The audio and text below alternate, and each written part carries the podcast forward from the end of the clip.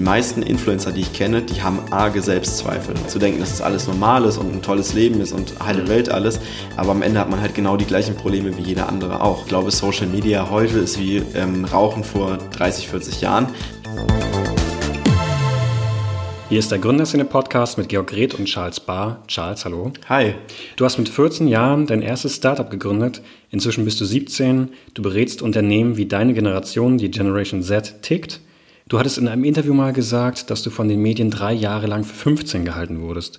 Meinst du damit, dass du auf dein Alter beschränkt wurdest? Also ich glaube, auf der einen Seite ist halt mein Alter eine ziemlich, ziemlich große Möglichkeit gewesen, weil gerade in der Influencer-Szene, da musstest du jetzt nicht studieren, um halt irgendwie mitspielen zu können, sondern wenn du halt Ahnung von der Materie hast oder halt bei uns die Zielgruppennähe, dann hast du halt eine Chance da, ähm, auch irgendwie an die Marken ranzukommen, vielleicht auch mal größere Projekte umzusetzen und so weiter. Deswegen, ich würde halt nie sagen, mein Alter hat mir nicht die Chance gegeben, weil der Grund, warum ich jetzt da bin, wo ich bin, ist, dass ich äh, mit 14 angefangen habe, im größten Teil. Aber ich glaube, das Alter ist am Ende halt nur eine Zahl. Und ich glaube, gefühlt bin ich für einige halt noch der 14-, 15-Jährige, der ähm, vielleicht arbeitet und gar keine Jugend mehr hat, mhm. ähm, was auf meiner Sicht ein bisschen übertrieben ist, weil ich mache ganz, ganz viele Sachen, die normale Jugendliche eben auch machen.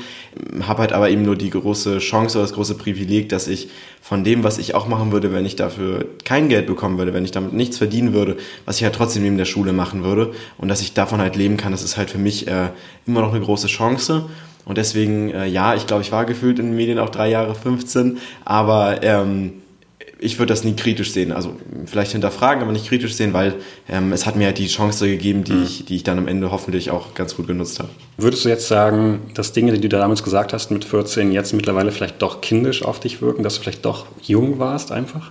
Ja, total. Also ich glaube, das ist äh, recht normal und ich habe auch viele Aussagen sehr unreflektiert und naiv getätigt. Beispielsweise?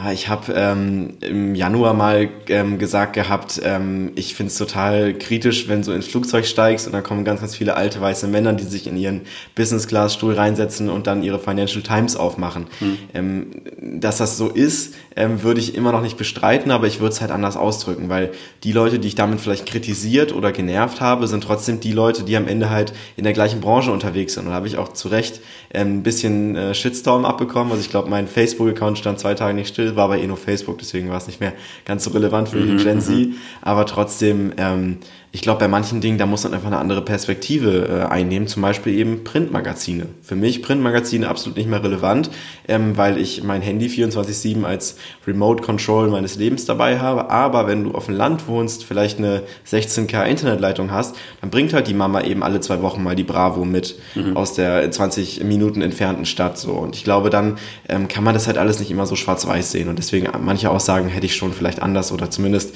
ähm, diversifizierter ausdrücken sollen. Wurdest du auch mal von Jugendlichen angesprochen oder von Menschen in deinem Alter, sage ich jetzt einfach mal, die sagen so, das, was du da sagst, ist Quatsch? Ich hoffe nicht, aber natürlich passiert das genauso, weil die Generation Z sehr, sehr verschieden ist.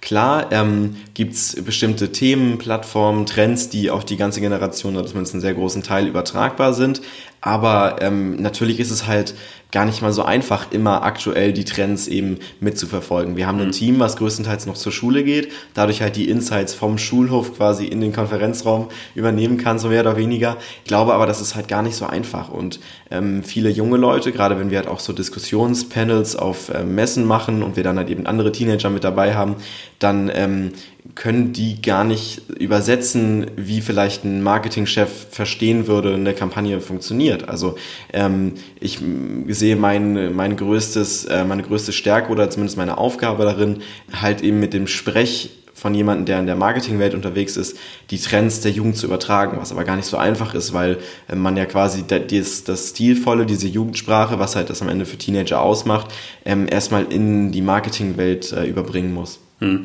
Aber kann man das wirklich so verallgemeinern, wie du das gerade sagst? Du sagst, auf dem Schulhof schnappt man das und das auf, aber Schulhof kann sein der Achtjährige, Schulhof kann sein der 16-Jährige. Liegen da nicht Welten dazwischen? Auf jeden Fall. Also wir haben ein Team, was ähm, aus rechtlichen Gründen halt mindestens 15 Jahre alt mhm. sein muss. Wir haben aber oft Praktikanten, also die dann vielleicht ein Schulpraktikum machen oder die mal einen Nachmittag reinschnuppern, die dann halt 12, 13, 14 sind. Mittlerweile versuchen wir alle zwei Wochen freitags so eine Art äh, Pizza-Session zu machen. Das heißt, wir laden dann auch mal die 11, 12-Jährigen, oft sind es halt kleine Geschwister ähm, oder Bekannte, ähm, ein, die dann halt eben mal erzählen, welche Apps sie auf dem Homescreen installiert haben, welche ähm, In-App-Werbung äh, vielleicht diese Woche sie gecatcht hat, also die sie wirklich cool und äh, gut gemacht fanden. Ähm, aber die können natürlich nicht fest bei uns mitarbeiten. Und das ist ja auch mental eine ganz andere Herausforderung, sich äh, so einem System zu widmen oder sich in so ein, äh, ich sag mal, alte Leute-Thema wie Werbung erstmal einzudenken. Also mhm. alte Leute jetzt äh, nicht diskriminierend gesagt, aber halt für, für, für Teenager sind, glaube ich, alle über 30 mehr oder weniger alt, mhm. ähm, weil sie halt einfach anders denken in vielen Teilen. Ich glaube aber, dass äh, gerade da wir halt echt versuchen, uns aus allen Teilen der Gen Z Insights äh, einzuholen, was auch ziemlich, ziemlich wichtig ist. Ähm, aber natürlich ist nicht immer alles wichtig und richtig und aktuell, was wir halt sagen. Ich glaube, da muss jeder, jede Marke und, und äh, jede Person am Ende halt schauen, okay, ist das bei meinen eigenen Kindern, Patenkindern, bei den Dingen, die ich auf Social Media sehe, tatsächlich auch so. Ihr habt jetzt Kunden wie zum Beispiel Levi's, die verlassen sich nicht darauf, dass äh, ihr einfach nur ein bisschen was auf dem Schulhof eingesammelt habt an Wissen. Was für Quellen nutzt ihr noch? Also auf der einen Seite ähm, haben wir eben unsere Fokusgruppen, die wir jeden zweiten Freitag veranstalten. Und ähm, eine Sache, die immer wieder kritisiert wurde, ist halt, okay, ihr seid doch nur zehn Leute im Team. Selbst wenn ihr jetzt Fokusgruppen mit 15, 20 Leuten macht, könnt ihr doch gar nicht so wirklich ähm, die ganze Generation abholen. Mhm. Also haben wir uns gedacht, okay, wir müssen eigentlich ein bisschen breit gefächerter gehen. Ähm, wir müssen jetzt keine riesigen Studien äh, durchführen, aber wir brauchen halt schon aktuelle Insights. Also haben wir so eine Art endlose Instagram-Story programmiert. Für uns ist das halt ein klassisches Marktforschungstool, aber ich glaube, viele Marktforschungsinstitute würden halt sagen, oh Gott, oh Gott, äh, wissenschaftlich gesehen ist das kein äh, Marktforschungstool in dem Sinne. Für uns ist es aber einfach ein Analyseprogramm, ähm, wo wir quasi Jugendlichen Fragen stellen, mittlerweile mehr als 10.000 1000, die in dem Panel drin sind mhm. ähm, und die dann über einen WhatsApp-Bot quasi einen Hinweis bekommen, hey, ich will mich jetzt bei der Befragung anmelden, ähm, kann, ich, kann ich daran teilnehmen äh, oder möchtest du daran teilnehmen, halt fragt der Bot und dann kannst du auf den Link klicken und es öffnet sich eine Web-App, wo quasi die Befragung stattfindet. Mhm. Ähm, als Incentives haben wir dann entweder keine Ahnung, jetzt einen, einen Rabatt auf ein Levi's-Shirt oder halt einer gewinnt eine Reise nach New York ins Headquarter und versuchen quasi vielleicht auch jetzt so eine Art Kryptowährung noch mit reinzubauen, dass man quasi dann die Möglichkeit hat, äh, irgendwie äh, seine Coins zu sparen. Dann hat man quasi einen großen Reward oder eine große Prämie, die man dann einlösen kann. Ähm, wie gesagt, das Panel ist halt eine Sache, die wir nebenbei äh, entwickeln, weil es halt auch unabhängig von unserem Dienstleistungsgeschäft ganz wichtig ist, auch mal Technologie voranzutreiben. Ist immer noch nicht perfekt, aber gibt, glaube ich, einen viel, viel breit gefächerteren Eindruck als einfach nur zehn Teenager, die versuchen, die Gen Z zu repräsentieren. Nach diesem Cambridge Analytica-Drama muss man jetzt immer fragen, was passiert mit diesen Daten? Total. Also ich habe äh, letzte Woche mir erst die Doku auf Netflix angeschaut über diesen riesigen Datenskandal. Ähm, das Gute ist, wir haben die nicht personenbezogen. Das heißt, ähm, man wird auch in dem Bot nicht mit Namen angesprochen. Mhm. Wir wissen gar nicht, wer dahinter steckt. Klar haben wir eine Kontaktmail, eine Kontakttelefonnummer, etc., aber wir wissen gar nicht, welche Person das am Ende ist. Und das möchte ich auch gar nicht wissen, weil mir geht es nicht darum, irgendwie die Gen Z auszutricksen oder mit Werbung zu manipulieren, sondern einfach coolen Content zu schaffen und äh, die Marken darüber aufzuklären, wie sie denn, wenn wenn sie Geschichten erzählen wollen, die junge Leute ansprechen, die junge Leute inspirieren. Also ich glaube, Nike ist ein gutes Beispiel. Also Nike, die machen ja auch sehr, sehr viel, was eigentlich keine Werbung ist, sondern einfach nur cooler Inhalt, der eben junge Leute inspiriert. Und ich glaube, dass dann halt so ein Panel auf der einen Seite für uns ein Verkaufsargument ist, weil wir sagen, hey, ähm, ihr könnt eure Werbung cool finden, aber 8000 Jugendliche oder 8000 äh, Teenager im Alter von 14 bis 17 sagen, es ist nicht so. Mhm. Vielleicht müsst ihr da nochmal drüber schauen. Ähm, und auf der anderen Seite, ähm, ich will diese Daten nicht verkaufen. Mir geht es nicht darum, ähm, dass wir damit jetzt Millionen verdienen, sondern einfach nur, dass wir, glaube ich, ähm, einen besseren Eindruck vermitteln können, was junge Leute am Ende tatsächlich interessiert. Ihr verkauft das trotzdem nicht für Millionen. Was kriegt ihr da ungefähr für? Kannst du da eine Kennzahl geben?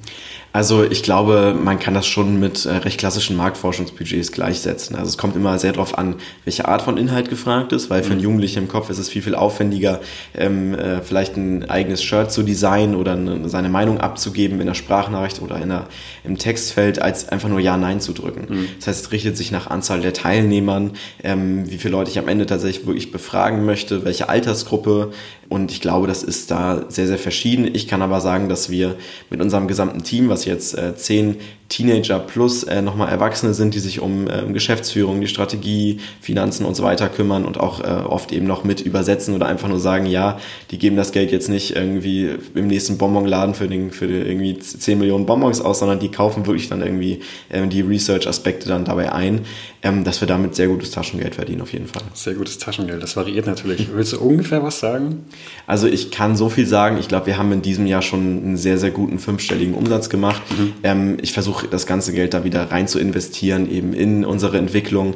Ähm, und dazu muss man halt sagen, das ist halt reiner Honorarumsatz. Das heißt, es ist jetzt noch nicht die ganzen Sachen, die durch das Panel generiert werden, ähm, wo natürlich auch gerade die Entwicklung erstmal wieder refinanziert werden muss und so ein Algorithmus äh, überhaupt auf die Beine zu stellen. Ähm, aber für uns steht der Spaß an erster Stelle und ich glaube, alles, was dann finanziell dabei rumkommt, ist ein cooler Wachstumsaspekt und wir können auch mal sagen, hey, wir machen ein Wochenende mit dem ganzen Team und äh, äh, fliegen irgendwie für drei, vier Tage in Urlaub oder zum Offsite. Aber ähm, ich sitze jetzt nicht irgendwie in meinem, in meinem vergoldeten äh, Büro und äh, schlürf jetzt irgendwie äh, morgens Champagner oder so. Ich muss dazu sagen, beim Gründerszene-Podcast gibt es auch nur Wasser. Das, äh, das passt. Trotzdem, du wirst demnächst 18. Ähm, die Schule ist vorbei. Du hast das Abi äh, im vergangenen Jahr abgeschlossen, wenn ich es richtig gesehen habe. Ja, ich habe äh, bis zur 10. Klasse bin ich zur Schule gegangen und jetzt mache ich eine Ausbildung zum Kaufmann für Marketingkommunikation. Ja, dann steht das bei deinem LinkedIn-Profil falsch drin. Da musst du mal nachbessern. Ich dachte, es ist so wichtig, alles immer aktuell zu halten online. Ja, bestimmt. Also ähm, ich habe es auch recht zwangsweise nicht weitergemacht, weil ich einfach die Nachprüfung nicht geschafft habe. Ähm, also die Nachprüfung war an einem Donnerstag und ich war bis Mittwochabend noch auf äh, einer Messe unterwegs und habe das auch die ganzen Wochen davor schleifen lassen. So ein bisschen wie Reisekostenabrechnung. Macht man auch immer erst dann, wenn man es unbedingt machen muss oder so. Also all diese, diese formalen Sachen. Hätte ich mich vielleicht besser darum kümmern müssen, aber ich fand Geschichtsunterricht dann doch nicht so spannend, wie ähm, die Generation Z zu repräsentieren. Mm, ja, jetzt hast du in früheren Videos und auf Talks immer gesagt, so wenn man ähm, als Schüler zum Beispiel als 14-, 15-Jähriger ein Unternehmen startet, dann ist es nicht so schlimm, wenn man scheitert, weil man hat ja immer noch die Schulbildung, auf die man sich berufen kann. Jetzt hast du quasi genau das Gegenteil gemacht. Bereust du das? Äh, jein. Also ich glaube, dass ähm, ich niemals die Möglichkeiten gehabt hätte, überhaupt so zu wachsen und so mein Team auszubauen im letzten Jahr, wenn ich weiter zur Schule gegangen wäre. Plus, ich glaube, man sollte nicht die Schule abbrechen, um was zu erreichen, sondern wenn dann überhaupt nur, weil man was erreicht oder mhm. weil man nicht mehr die Zeit findet. Und ich habe ja anderthalb Jahre lang ähm, ziemlich, ziemlich aus meiner Sicht intensiv äh, daran gearbeitet, eben Tube Connect damals aufzubauen mhm. ähm, und bin dann quasi von 8 Uhr bis 14, 15 Uhr immer zur Schule gegangen, ähm, auch wenn ich vielleicht irgendwie erst um 2 Uhr nachts wieder zu Hause äh, schlafen gegangen bin, weil es mhm. einfach nicht anders funktioniert hat mm, und habe quasi dadurch äh, hoffentlich zumindest ähm, genug Gas gegeben, als dass ich mir das jetzt mehr oder weniger erlauben kann. Ähm, gehe auch noch zwei Tage die Woche zur Berufsschule, habe quasi dann da die Möglichkeit, auch weiter mal Theorie zu lernen, ähm, mache die Ausbildung quasi bei uns selbst, also habe da äh, einen mhm. anderen Input als vielleicht normaler Azubi, lerne aber trotzdem extrem viel.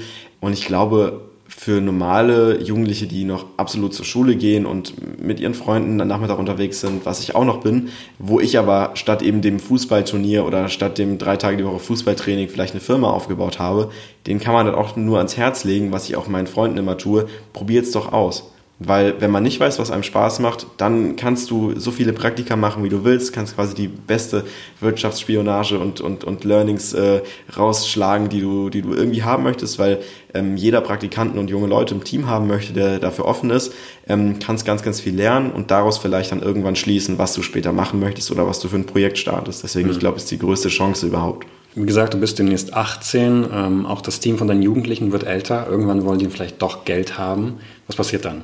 Ich glaube, das ist eine absolut gerechtfertigte Frage, weil ähm, auf der einen Seite meine Glaubwürdigkeit nimmt jeden Tag ab, weil ich halt eben auch älter werde und weil ich eben nicht mehr jeden Tag zur Schule gehe und nicht mehr ganz so nah an der Zielgruppe dran bin. Und dann haben wir eben auf der einen Seite das Panel, was uns weiterhin eben die Insights der jungen Leute beliefert mhm. und unser Team jetzt ähm, schätze ich extrem wert. Also gerade Urs, Urs ist selbst erst 16 Jahre alt, ähm, hatte bei uns den coolen Titel Business Development Manager, wo sich vielleicht jeder äh, gestandene Geschäftsmann fragen würde, ähm, wie wir auf so eine Idee kommen, solche Titel mhm. zu verteilen. Ja, wir machen einmal so ein bisschen äh, Bingo und Würfeln mit den, mit den Titeln. Aber man muss sagen. Was ist dein Titel dann? Mein Titel war zwischenzeitlich Head of Incoming Outcomes. Nein, mhm. also ähm, ich bin mehr oder weniger Founder und mittlerweile halt äh, Brand Partnerships EMEA. Das klingt auch schon wieder so wichtig tourisch, aber es ist halt wirklich so, dass wir tatsächlich mittlerweile weltweit Kooperationen umsetzen. Und das kann ein Pilotprojekt in San Francisco sein, das kann ähm, ein Projekt in Niederlande sein, wie wir es, äh, also in Holland, wie wir es mit Levi's und dem Offline-Store gemacht haben. Ich glaube aber, dass gerade Urs zum Beispiel jemand ist, der extrem stark auf äh, Vertrieb und, und wirklich Menschen verstehen aus ist und da auch extrem viel weiterhilft. Und dass ich niemals ähm, so weit gekommen wäre mit, mit unserem Projekt und unserer Mission, wenn ich nicht all diese coolen Leute um mich herum hätte. Und ich glaube, es gilt halt auch als meine Aufgabe, dann die zu fördern und auszubauen. Und wenn es dafür heißt, dass sie mit der Schule fertig sind und ein gutes Gehalt haben wollen, dann bin ich der Letzte, der sagt, oh, du hast nicht studiert, deswegen kriegst du jetzt nur die Hälfte. Mhm, verstehe ich, aber als du gerade meinst, äh, fünfstelliger Umsatz, reicht das denn, um das Gehalt auch zu zahlen, wenn die Personen dann eben nicht mehr zu Hause wohnen? Ja, auf jeden Fall. Also ähm, wir haben viele, viele Projekte, die eben Stück für Stück äh, weiter ausgerollt und umgesetzt werden. Ähm, dieses Jahr muss man sagen, wir sind ja auch erst seit zwei, drei Monaten ja. wirklich aktiv tatsächlich. Ähm, davor war ich einfach als selbstständiger Berater aktiv, habe da auch mhm. ähm, viel Kapital gesammelt, was ich jetzt wieder in die Finanzierung selbst stecke und ähm, glaube halt auch, dass da ähm, auf jeden Fall große, große Möglichkeiten noch vor uns stehen, viel Potenzial dabei ist. Ähm, und wenn wir voll Power geben, dann ist natürlich auch jemand, der sonst fünf Tage die Woche zur Schule gegangen ist, hat natürlich dann auch die Zeit, seine Ressourcen zu investieren, ähm, irgendwie 60 Prozent seiner Zeit zusätzlich on top zu bringen mhm. ähm, und hat dann quasi auch die Möglichkeit, wiederum neue Projekte zu, äh, an, an Bord zu holen. Ich glaube, das ist einfach extrem ähm, hilfreich und hilft uns auch, ähm, da weiter zu wachsen. Mhm. Zwischen diesen beiden Unternehmen liegen offiziell sechs Monate. Äh, jetzt könnte man kurz denken, du hast sechs Monate Urlaub gemacht. Das hast du nicht gemacht. Was hast du konkret getan? Ähm, ich habe mir in erster Linie erstmal Gedanken gemacht, warum Tube Connect so nicht funktioniert hat. Weil ähm, ich glaube, wenn man einfach nur von einem, von einem Auto aufs andere springt, ähm, ohne vielleicht sich einen Moment an den Straßenrand zu stellen und zu schauen, ähm, äh, welcher Reifen vielleicht da eigentlich geplatzt ist, dann hat man gar nicht die Möglichkeit, daraus zu lernen. Und ähm, ich glaube, dass ist immer noch ein Problem ist, unter den Generationen zu, zu kommunizieren. Und dass ich auch da vielleicht meinen Job äh, ganz kritisch gesehen als Gründer so nicht ähm, ernst genommen oder nicht zu ernst genommen habe. So, also nicht ernst genug genommen habe, weil ähm, Natürlich, ähm, wenn man vielleicht sagt, okay, wir konnten so nicht weiter wachsen oder haben bestimmte Kunden nicht weiter bedienen können, dann liegt es am Ende alles an mir. Weil selbst wenn jemand anders einen Fehler gemacht hat, habe ich die Person eingestellt, die den Fehler gemacht hat.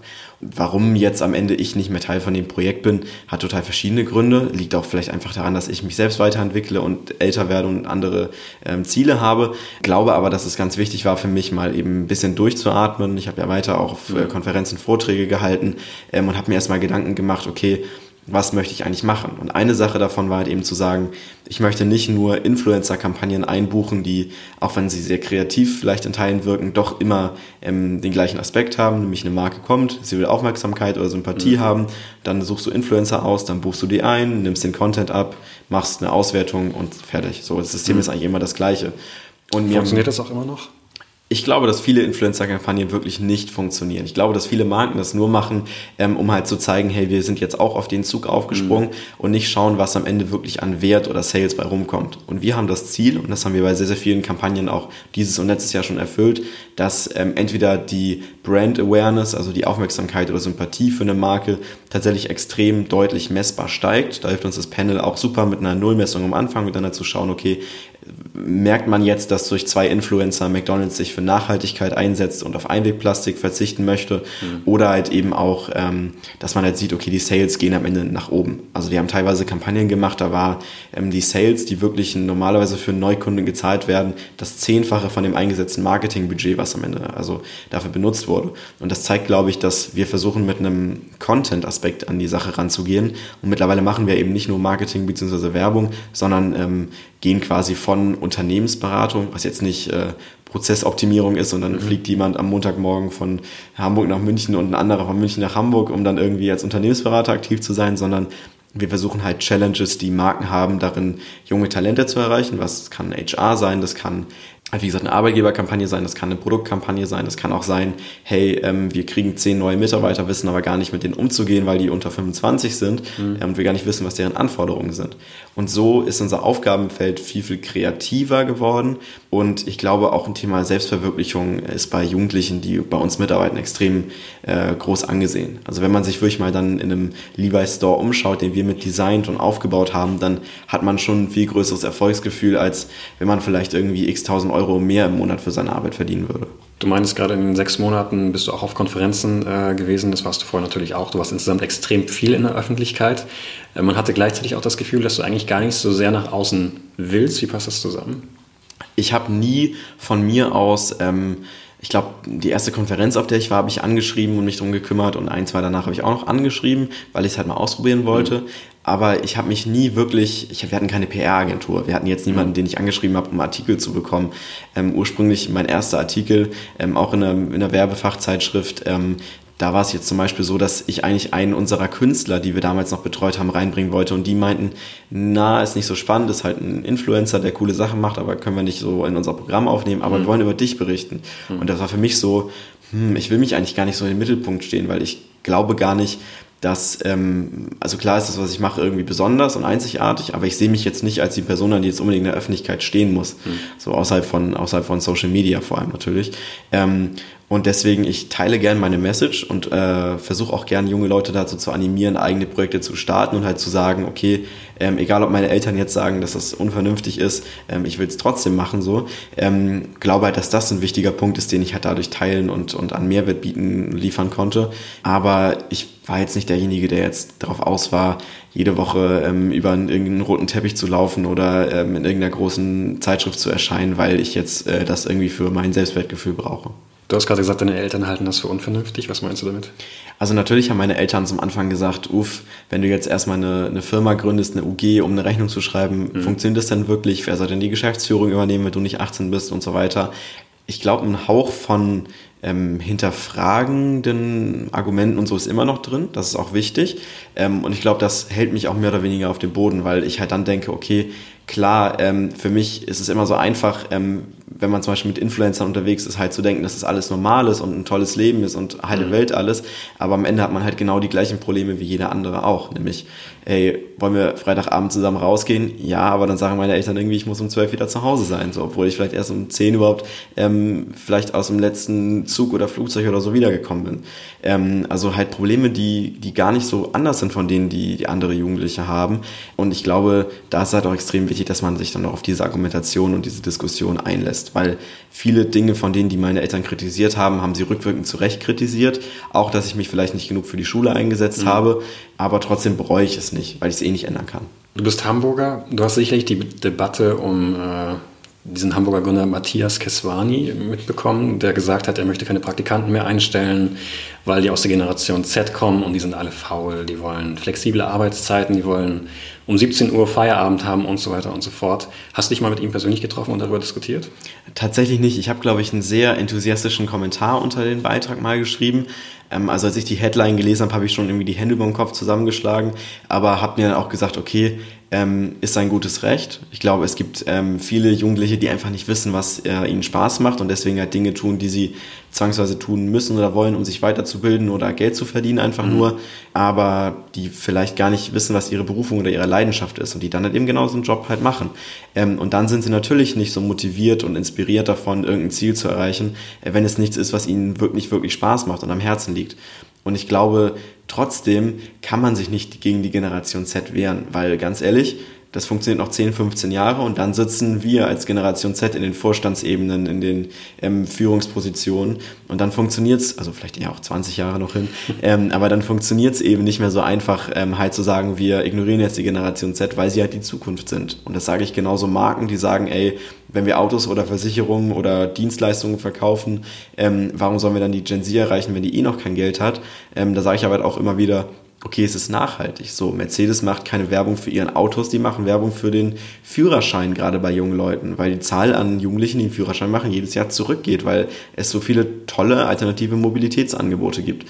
Und ähm, ich glaube, da muss man einfach sich selbst hinterfragen und halt auch schauen, okay, klar sind diese ähm, Arbeitszeiten oder, oder Voraussetzungen andere, aber ähm, ganz ehrlich, entweder ich gehe mit oder ich lasse es halt bleiben. Aber dann bin ich halt irgendwann einfach nicht mehr so relevant. Deswegen für mich ist es so ein bisschen Evolution und sich darüber aufzuregen, kann gerne jeder tun, in Teilen auch zu Recht. So, wenn ich mir äh, anschaue, dass Freunde von mir vielleicht nach zwei Stunden konzentriert arbeiten sagen, äh, Charles, ich bin voll fertig, denke ich mir auch so, ja, äh, dann mach erstmal einen Workshop irgendwie einen Tag lang, wo du wirklich konzentriert dich die ganze Zeit auf ein Ziel konzentrieren musst und vielleicht gerade mal eine Mittagspause hast und vielleicht 20 Minuten zum Kaffee trinken. So, ähm, ich glaube, da wächst die Gen Z gerade erst in, die, in den Arbeitsalltag rein. Ist auch gut so.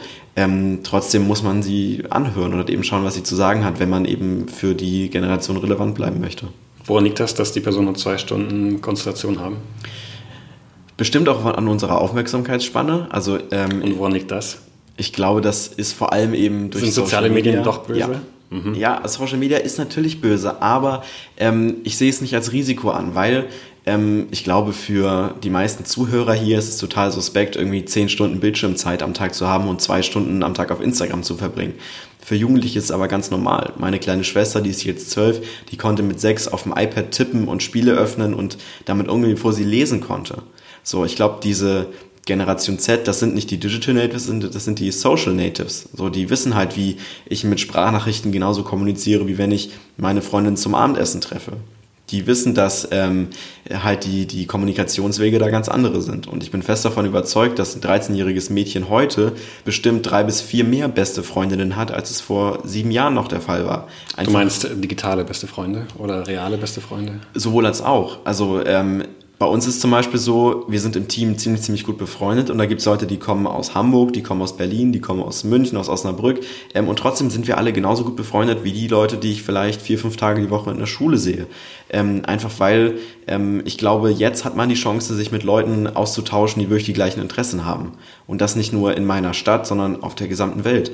Und ich glaube, dass da diese Anzahl an besten Freundinnen eine gute Aussage ist, weil ähm, früher hatte ich die 20, 25 Leute in meinem Umfeld darauf war ich begrenzt. Da haben sich vielleicht dann nur zwei für Anime oder Comic oder irgendwelche Figuren ähm, interessiert. Und heute ist es vielleicht eine riesige Community und es gibt äh, die Comic-Con und so weiter, ähm, wo ich mich halt genau mit den Leuten austauschen kann, die die ähnlichen Interessen haben und die halt auch da ähm, auf die gleichen Themen abfahren. Ist natürlich trotzdem begrenzt, die Kommunikation.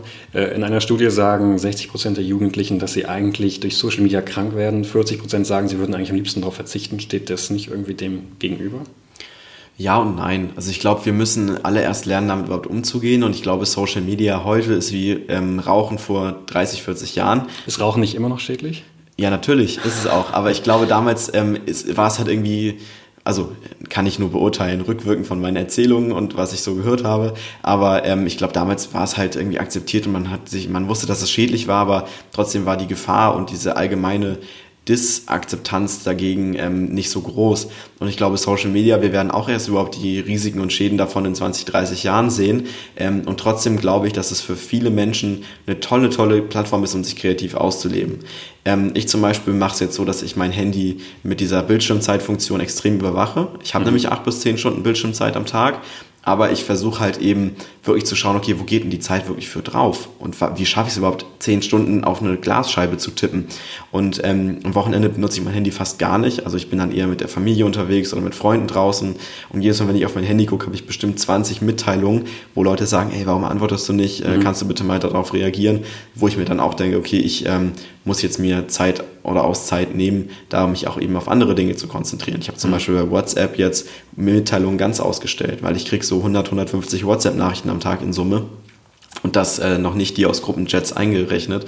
Und ich habe gesagt, okay, ich mache die Mitteilungen aus. Ich sehe auch nicht mehr diese rote Zahl, die einen immer so ähm, anleuchtet, wenn man auf seinem Homescreen unterwegs ist. Ähm, und dadurch reagiere ich zwar langsamer, aber habe genau ähm, die Zeit eingeteilt mit, okay, jetzt nehme ich mir die Zeit, auf Nachrichten zu reagieren und ich werde auch nicht die ganze Zeit von einer Vibration oder von einem Klingelton oder von einem Licht irgendwie gestört. Was für Nachrichten sind das? Meinst du jetzt rein private oder sind da geschäftliche Kontakte dabei? Ich mische das beides extrem. Also ich habe in meiner Mail ein Auto. Das soll man doch nicht. Ja, natürlich sollen wir das nicht. Aber zwei Handys rumzulaufen ist für mich ja noch anstrengender als zu filtern, was geschäftlich und was privat ist. Und weil mir private Nachrichten zu beantworten fast ähm, natürlich noch ein bisschen mehr, aber fast genauso viel Spaß macht, so oder wenig Spaß macht, wie geschäftliche mhm. Nachrichten zu beantworten, ähm, ist das für mich eigentlich alles ein Topf glaube, dass Social Media uns in einer gewissen Weise natürlich ruiniert, aber am Ende halt ähm, mehr positiv als negativ reinbringt. Und das müssen wir halt auch wirklich ähm, so sehen, weil wenn ein 13-jähriges, 14-jähriges Mädchen ein Bild auf Instagram hochlädt, es nach 30 Minuten wieder runternimmt, weil ähm, es zu wenig Likes bekommen hat und dann wieder hochlädt, dann ist das halt Evolution. Und jetzt beschweren wir uns darüber, dass sie ein Selfie hochlädt, wieder runternimmt, neu hochlädt. In 30 Jahren beschweren wir uns dann darüber, dass plötzlich Kontaktlinsen uns ins Auge gesetzt werden und wir dann anfangen, Hologramme zu sehen. Also ich glaube, es ist noch das geringste Übel, was wir gerade in Kauf nehmen. Ähm, klar können wir diese Innovationen steuern, aber wir müssen halt auch lernen, damit positiv umzugehen. Und wenn ich jetzt irgendwie, gestern Abend habe ich mir von einer Freundin äh, eine Doku angeschaut, die sie mir geschickt hatte, wo irgendwie ähm, eine Mama gesagt hat in einer, in einer Dokumentation, ja, mein Handy wird, äh, mein Kind wird total handyfrei, fernsehfrei und süßigkeitenfrei erzogen. Wo ich mich dann auch frage, okay, ähm, dann wird es spätestens in der Schule ausgeschlossen, weil es halt eben so eine selbstverständliche Sache ist ähm, und wird dann mit 18 halt vielleicht auch völlig abstürzen oder voll von der äh, Gegenwart eingeholt werden, weil es sich halt eben gar nicht mit diesen Themen auseinandergesetzt hat. Okay, aber man sollte es doch trotzdem unter Restriktionen setzen, oder nicht? Wo setzt du die Grenze? Also ich setze für mich immer die Grenze, wenn ich merke, dass ich mein Handy bewusst aus der Tasche nehme, weil ich denke, okay, ich habe schon zwei Stunden nicht mehr raufgeschaut. Weil das ist dann ja wie so Sucht und Entzug, dass ich mir dann denke, ich brauche jetzt wieder Handyzeit. Ähm, tatsächlich ist es so, dass ähm, ich meine Mama so eingespeichert habe, dass sie immer durchgeht. Das heißt, bis auf wenn ich mein Handy auf Flugmodus gestellt habe, klingelt es wirklich immer, wenn sie anruft und ich gehe auch immer ran und meistens ist es so, dass es nicht wichtig genug war, um jetzt vielleicht aus dem Konferenztermin gerade rauszugehen oder so. Ähm, ich habe auch sogar schon auf der Bühne einen Anruf von meiner Mama entgegengenommen, ähm, weil es notwendig war und das ist der Deal, den ich mit ihr habe. Aber ähm, ansonsten gibt's nichts, was wichtig genug wäre, ähm, außer jetzt irgendein Notfall, ähm, dass ich jetzt äh, wirklich mein Handy dafür in Kraft setzen müsste, weil ich es äh, weil ich es wirklich muss aus, einer, aus einem Bedürfnis heraus. Mhm. Ich habe zum Beispiel bei meinen Mails einen Autoresponder drin jetzt seit ein paar Tagen auch wieder, der halt sagt, okay, ich schaff's nicht unter drei bis fünf Tagen auf Mails zu antworten. Wenn es wichtig ist, schreibt mir eine WhatsApp-Nachricht, dann ähm, sehe ich das ein, zwei, dreimal am Tag ähm, und schaue halt auch, dass ich da dann in der Zeit wirklich mir die Zeit nehme, dann darauf zu reagieren und auch ähm, in Ruhe und intensiv darauf zu reagieren. Wie siehst du das moralisch? Ist da nicht eigentlich irgendwas, eine Grenze überschritten, die du eigentlich selbst ja bei dir setzt, aber bei anderen, bei deinen Kunden möchtest du, dass sie möglichst viel online sind? Schwierige Frage. Ich glaube, das ist ähm, halt wieder so eine, es gibt eine doofe und eine äh, gute Antwort drauf. Die doofe Antwort ist, wenn wir es nicht machen, dann äh, versucht es wer anders. Ähm, es gibt, glaube ich, viele Jugendliche, die auch versuchen, auf den Zug Generation Z-Marketing aufzuspringen, einfach nur, weil sie Teil der Zielgruppe sind. Ich finde das auch super, weil es gibt so viele Marken draus, die können wir gar nicht ähm, alle betreuen. Wir können nicht äh, jede Marke unterstützen und vor allem halt eben die kleineren Betriebe. Das ist einfach zu schwierig, da in jedes lokale Unternehmen so reinzuschauen und da zu unterstützen. Ähm, Finde ich toll, dass wir da Konkurrenz oder zumindest Wettbewerb haben. Glaube aber, dass halt denen fehlt, dass sie halt nicht nur die Jugendlichen im Team, sondern auch die erfahrenen Berater, die Strategen, die sich halt damit auseinandersetzen, zu schauen, okay, jetzt setzen wir es mal in Verhältnis. Jetzt schauen wir, wie Influencer-Marketing in den Marketing-Mix integriert werden kann, die gleichen Ergebnisse erzielen kann, genauso messbar ist. So, da muss einfach das in Verhältnis gesetzt werden. Und genauso muss man in Verhältnis setzen, zu schauen, okay, am Ende kann ich halt ähm, genauso viel Werbung dafür machen, sein Handy nicht mehr zu benutzen. Ähm, ich glaube, das wird an der Screentime von einem Jugendlichen wenig ändern. Ich finde es klasse, dass Instagram jetzt anfängt, die Likes auszublenden äh, für, mhm. für Nutzer in verschiedenen Ländern. Glaube aber, dass solange die Creator selbst ihre Likes noch sehen können, es kein Fortschritt ist. Weil ganz ehrlich, die meisten Influencer, die ich kenne, die haben arge Selbstzweifel. Und so einfach der Job auch klingt, einfach nur Bilder hochzuladen, Community Management zu betreiben, Brand Deals abzuwickeln, man hat extreme Selbstzweifel und Probleme, ähm, da wirklich voranzukommen und auch äh, sein Selbstwertgefühl zu halten, einfach weil man halt in Konkurrenz zu jedem anderen Instagram-Influencer steht. Aber glaubst du wirklich, das ist eine altruistische Entscheidung, die Likes abzuschaffen? Ist es nicht vielmehr vielleicht der Versuch, das Netzwerk zu retten, was vielleicht sonst untergehen könnte? Ich finde es auch ein bisschen doppelmoralisch von Facebook da halt ähm, so vorzugehen, weil jeder weiß, dass Instagram erfolgreich geworden ist, weil diese mhm. Like-Funktion mit drin war und weil die im, Her im, im, im Herzen oder im, im Kopf halt eben vor allem was ausgelöst hat, was Glückshormone freigibt. Und, ähm, nicht nur Glück, würde ich behaupten. Ja, nicht, nicht nur Glück, aber die Glückshormone werden dann eben freigesetzt, ähm, bis sie halt irgendwann nicht mehr da sind. Und ich schaue natürlich auch, wie viele Likes meine Bilder bekommen, mhm. ähm, versuche mich aber dann davon frei zu machen, indem ich mich halt auch in einer Welt bewege, die komplett außerhalb von Social Media und Influencer-Marketing ist. Also wenn ich mal ein Wochenende auf so einer Glow, eine große Beauty Convention und auf der ESL One eine große Gaming Convention unterwegs bin, versuche ich auch die nächsten Tage mal abzuschalten und zu schauen, dass es nicht so wichtig ist, ob Influencer A jetzt eine Affäre mit Influencer B hat oder ob jetzt das neueste Bild von äh, dem und dem Influencer nicht so viel Likes bekommen hat wie die drei davor oder sich die andere Person da Follower gekauft hat. So, das sind Probleme, mit der sich, mit dem sich kein normaler Mensch ähm, auseinandersetzt. Und ähm, ich habe auch viele befreundete Influencer, die halt selbst noch zur Schule gehen. Und mhm. da merke ich halt, dass die sehr, sehr viel besser reflektieren können, was eigentlich echte Probleme sind und was nicht, weil sie halt nicht ganz in dieser Filterbubble gefangen sind. Und ich versuche da auch mal den Ausgleich zu schaffen. Ähm, ich glaube aber, dass für junge Leute das Ausmaß nicht so schlimm ist, wie vielleicht für jemanden, der die analoge Zeit noch kennt. Weil es wird sich realistisch gesehen, wenn wir ehrlich sind, nicht in den nächsten 10, 15, 20 Jahren ändern, dass wir weniger auf Social Media oder am Smartphone unterwegs sind. Es wird nur bedachter sein. So, wenn wir unsere Herzfrequenzdaten an unseren Hausarzt schicken können oder an unsere Versicherung und dafür vielleicht irgendwie 100, 150 Euro im Jahr mehr bekommen, dann kann man das natürlich kritisch sehen und äh, hinterfragen. Aber trotzdem ist es äh, eine Form von Daten, die wir für einen gewissen Preis freigeben. Jetzt meinst du gerade, äh, es gibt noch diese Menschen, die mit der analogen Welt aufgewachsen sind. Irgendwann wird es nur noch die Gen Z geben, quasi, je nachdem, wie man sie definiert. Du definierst sie ja eher nach Eigenschaften, nicht nach dem Alter. Äh, gibt es dann überhaupt noch eine Relevanz für eure Agentur, wenn alle mit digitalen Medien aufgewachsen sind? Ich hoffe wirklich, auch wenn es doof klingt, irgendwann, dass wir nicht mehr benötigt werden. Dass jede Marke ähm, in ihrer Content-Abteilung, ich glaube auch, dass es in fünf Jahren keine Marketing-Abteilung mehr gibt, sondern vielleicht eher eine Content-Abteilung, die konkret sich mit Ideen und kreativen Ansätzen beschäftigt und das in alle Medien überträgt, mhm. ähm, dass wir dann nicht mehr benötigt werden, weil da auch junge Leute drin sitzen. So, wir waren bei einem großen ähm, Einzelhandelsunternehmen und bei denen war es so, die haben sich alle ein halbes Jahr zusammengesetzt, um sich über Azubis auszutauschen und mhm. über Azubi-Marketing zu besprechen. So, sie hatten nicht einen einzigen Azubi in dieser Sitzung sitzen. Mhm. Machen sich, vielleicht zerbrechen sich die Köpfe darüber, machen sich Gedanken, was junge Leute interessiert, aber haben nicht einen dabei. So, das ist, glaube ich, der größte Fehler.